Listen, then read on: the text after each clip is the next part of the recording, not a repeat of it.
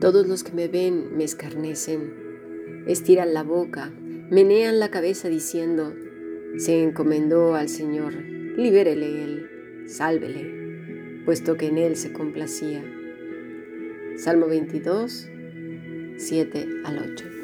Si deseas participar del grupo internacional, envía un correo electrónico a fundacionbiblica.gmail.com o más que maravilloso yahoo.es.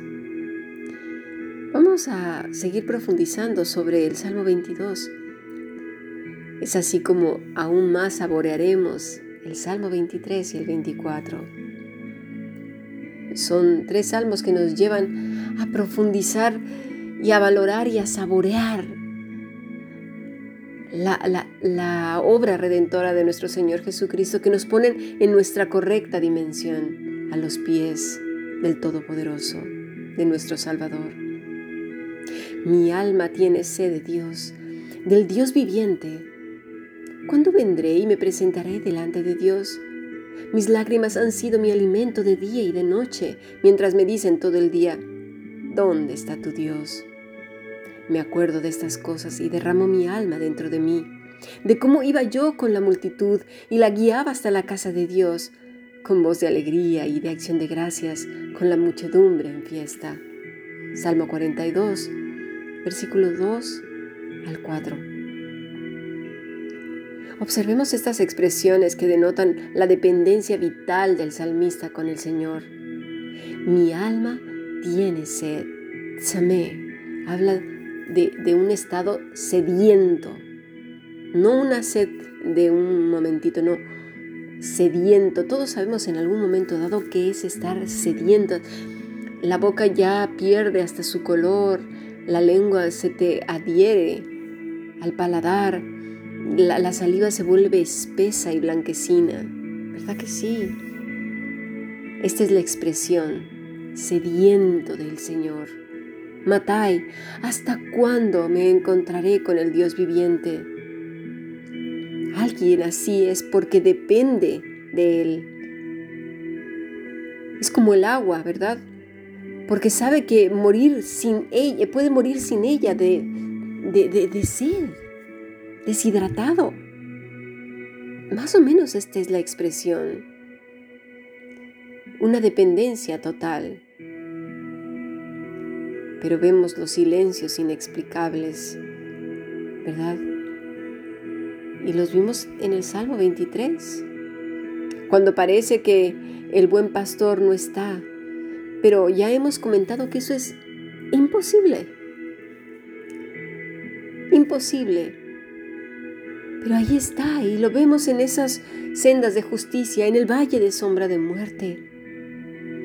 Lo vemos guiándonos con esa vara y con su callado que nos infunden aliento, aderezando la mesa, la meseta, ¿os acordáis? En presencia de nuestros angustiadores, preparando el camino ungiendo nuestra cabeza, llevándonos a lugares espaciosos, en esas aguas tranquilas, que bien pueden ser el rocío o pueden ser ríos o riachuelos, pero ahí está el buen pastor.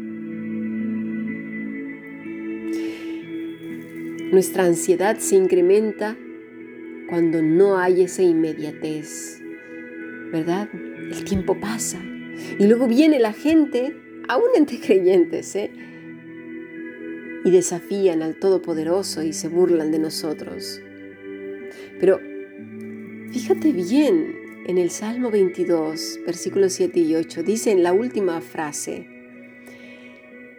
se encomendó al Señor, líbrele Él, sálvele, puesto que en Él se complacía. Están no solamente burlándose del Hijo, sino del Padre. Porque qué Padre abandona al Hijo, quien se complace en él. Era una doble ofensa, ni siquiera creían en el Dios Todopoderoso.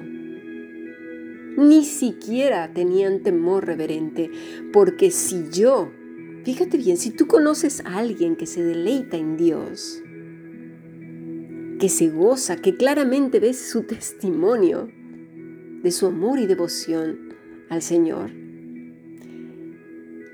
Y de repente ves esos, esos silencios.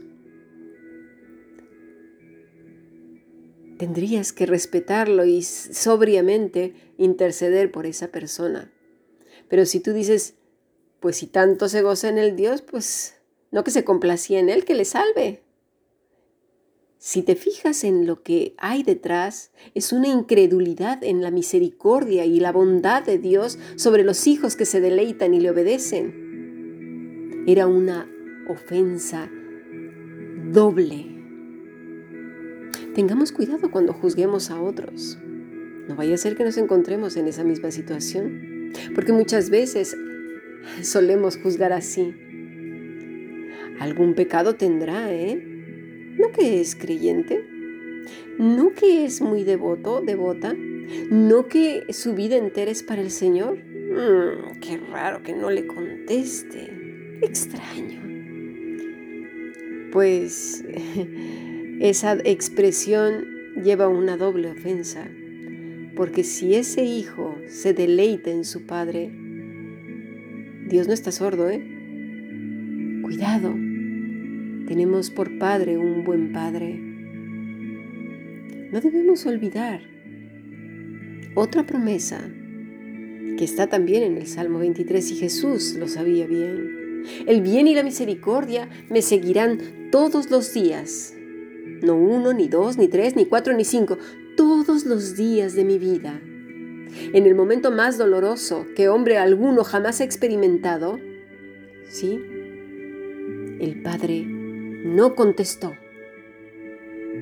Elí, Elí, lama sabactani, la ira de Dios, del Dios Todopoderoso tres veces santo, había recaído en Jesús por nuestro pecado. Porque todo nuestro pecado, nuestra inmundicia, lo detestable y podrido, había caído sobre él mismo y a su vez el juicio de Dios. Nuestro Salvador sufrió el escarnio y la burla de gente que había, algunos, no todos, visto, oído y testificado de quién era Él. Pero ahora, en una situación vulnerable, ¿quién se acercaría a Él? Y puedes decir, sí, es verdad, qué terrible, con todas esas evidencias, ¿cómo es posible? Vamos, venga. Le dieron la espalda. Bueno, vamos a ver que nosotros no somos mejor que ellos, ¿eh? Aún siendo creyentes, seguimos a Cristo por lo que nos puede dar. Esa gente, ¿eh? no todos digo, porque algunos no, no, este, no le conocían, ¿eh? Pero muchos sí. Y vuelvo a repetir, aún siendo creyentes, mucha gente sigue a Cristo por lo que puede dar. ¿Qué me das? ¿Qué me das a cambio? Oh, a lo mejor no lo dicen así, pero se manifiesta en el día a día. No soportamos la espera, ¿verdad? Eso es terrible, no nos gusta y menos ahora en el tiempo de la inmediatez. El silencio se hace desesperante y es que corremos y tomamos decisiones que nos pueden costar muy caras. Pero vamos a ver tres ejemplos muy interesantes ahora, en este momento difícil, difícil de creer. ¿A que sí? Lo vamos a ver y a estudiar a fondo. Que conocieron por primera vez al Maestro, al Jesús de los milagros, porque lo seguían así, ¿verdad? Por los milagros. Uno que no conoció a Jesús el Maestro dando sermones maravillosos o cantando entre sus hermanos y sus discípulos. De otra manera, mira, vamos a leer Lucas 23, 6. Entonces Pilato, oyendo decir, eh, oyendo decir Galilea, preguntó si el hombre era Galileo. Y al saber que era de la jurisdicción de Herodes, le remitió a Herodes que en aquellos días también estaba en Jerusalén, Herodes, viendo a Jesús, se alegró mucho, porque hacía tiempo que deseaba verle, porque había oído muchas cosas acerca de él y esperaba verle hacer alguna señal. Las gentes que están cerca de Cristo, que dicen que le conocen, que han oído mucho de Él, gente, aún estando en las iglesias, se alegran como Herodes, pero no por ver al Salvador, sino porque han oído muchas cosas de Él, pero esperan ver como Herodes señales, ¿verdad? Señales, gente tirada en el suelo haciendo visiones, carcajeando, haciendo como gato, perro, cochino, yo qué sé. Gente haciendo cosas extrañas, cayendo polvo del, del techo, ¿sí? porque del cielo no es, hay un techo. Ni, ni, ni nada de eso, eso no está en los evangelios. Un montón de mundanalidades prometiendo salud eterna en la tierra, nunca te vas a morir. Yo no sé, estas personas, ¿cómo pueden prometer una salud eterna? Y además de sí mismos sale esa promesa. Vidas eternas para pecar más con abundancia de cosas. Un teatro montado para, para, para entretener o qué? ¿Cuál es el, el provecho? Lejos de la verdad del reino de los cielos, de la santidad, Vamos a pasar a nuestro siguiente podcast.